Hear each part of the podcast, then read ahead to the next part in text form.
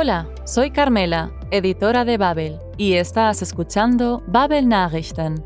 Una semana más, estamos de vuelta con noticias recientes en alemán procedentes de la agencia Reuters.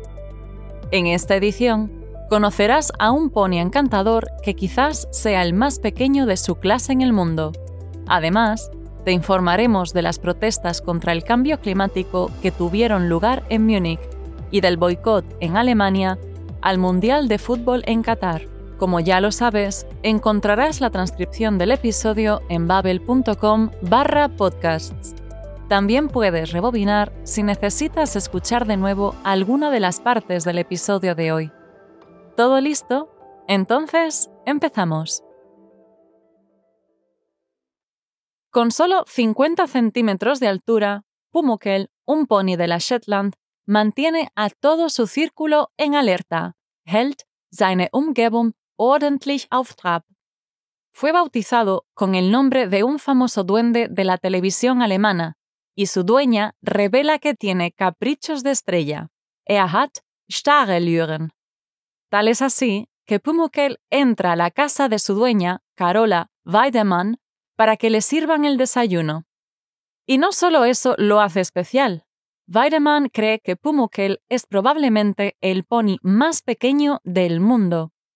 El próximo año, cuando Pumuckl sea lo suficientemente adulto, Weidemann volverá a realizar una solicitud, stellt sie erneut einen Antrag, para que Pumuckl entre en el libro Guinness de los récords.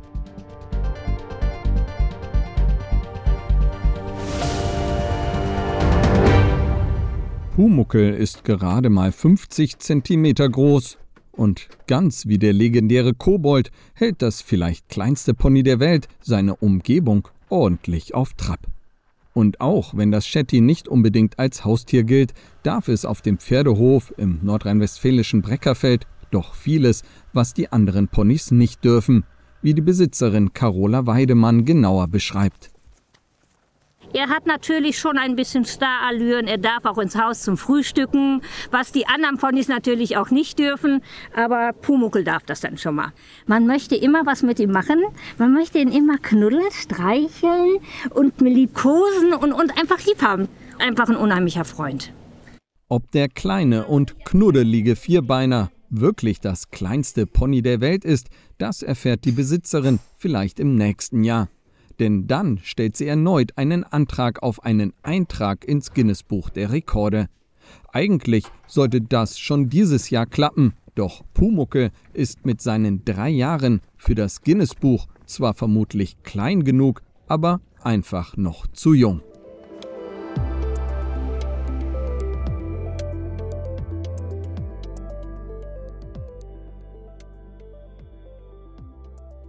Activistas de la lucha contra el cambio climático se pegaron al asfalto en una calle de Múnich.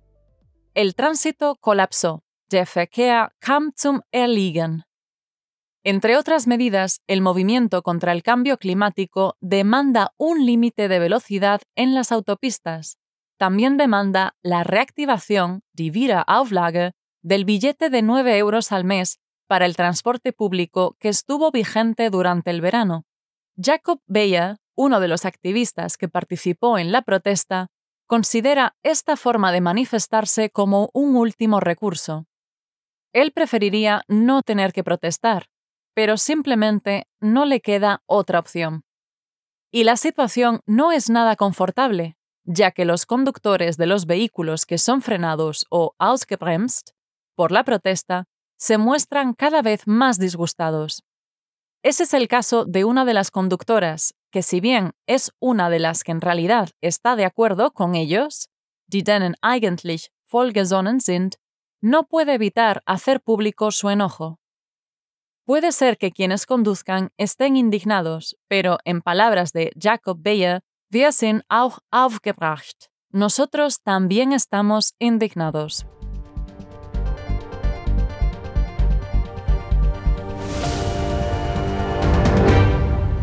Wieder hat die Bewegung Letzte Generation in München eine Straße blockiert. Am Donnerstagvormittag klebten sich 17 Aktivistinnen und Aktivisten am Karlsplatz fest. Zwischen dem Stachusbrunnen und Justizpalast kam der Verkehr in beiden Richtungen zum Erliegen. Die Bewegung fordert von der Bundesregierung unter anderem ein Tempolimit von 100 km/h auf Autobahnen und die Wiederauflage des 9-Euro-Tickets, wie Jakob Bayer erklärt. Wir haben in den letzten Jahren alles andere versucht. Wenn knapp anderthalb Millionen Menschen auf den Straßen mit Fridays for Future ignoriert werden und wir ein Zeitfenster haben, was sich gerade schließt, dann müssen wir zu anderen Formen des Protests greifen. Ich kann verstehen, dass die Menschen hier aufgebracht sind. Wir sind auch aufgebracht. Ich möchte diese Konfrontation nicht haben. Ich möchte hier nicht sitzen. Die Aktivisten sind zwischen 18 und 79 Jahre alt. Für sie ist diese Art von Protest die einzige Möglichkeit, auf den drohenden Klimakollaps hinzuweisen. Die ausgebremsten Autofahrer sind genervt von der Blockade.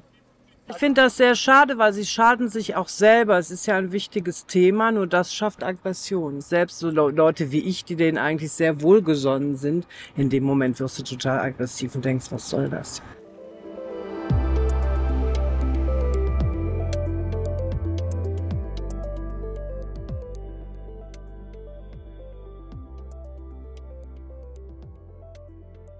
El Campeonato Mundial de Fútbol en Qatar está por comenzar y ya se escuchan algunas voces críticas en la antesala, Infoafeld. Dado que el campeonato se jugará por primera vez en invierno, el entusiasmo es menor que en otras ocasiones. Pero lo que más resistencia genera es la explotación de trabajadores extranjeros y otras violaciones a los derechos humanos que tienen lugar en Qatar. Como consecuencia de ello, algunos fanáticos del fútbol en Bonn setzen auf Verzicht, optan por la resignación y no verán el Mundial. Das geht gar nicht, no puede ser, que se acepten semejantes circunstancias. Varios bares o Kneipen decidieron no mostrar los partidos. Si bien la decisión no es económicamente inteligente, wirtschaftlich schlau, los propietarios de los bares consideran que si los transmitieran, no se podría disfrutar de los partidos porque se tendría una sensación extraña weil man ein komisches Bauchgefühl hat.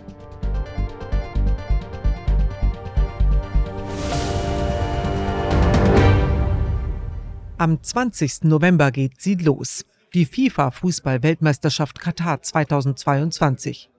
Bei den Fans in Deutschland will allerdings im Vorfeld keine allzu freudige Fußballstimmung aufkommen. Das liegt zum einen an der ungewohnten Jahreszeit, denn erstmals findet eine WM wegen der Hitze im Wüstenstaat im Winter statt. Und zum anderen liegt es wohl auch an der kritischen Menschenrechtslage, die dort herrscht. In der Bonner Kneipe Babel setzen einige Gäste auf Verzicht. Also selbst wenn Katar tolles Stadion und super bezahlte Arbeiter hätte, Winter-WM ist sowieso blöd, hat man sowieso keine Lust zu, aber in dem Fall geht das gar nicht. Wirtin Fanny Delon hat sich entschieden, bei ihr laufen die Spiele nicht.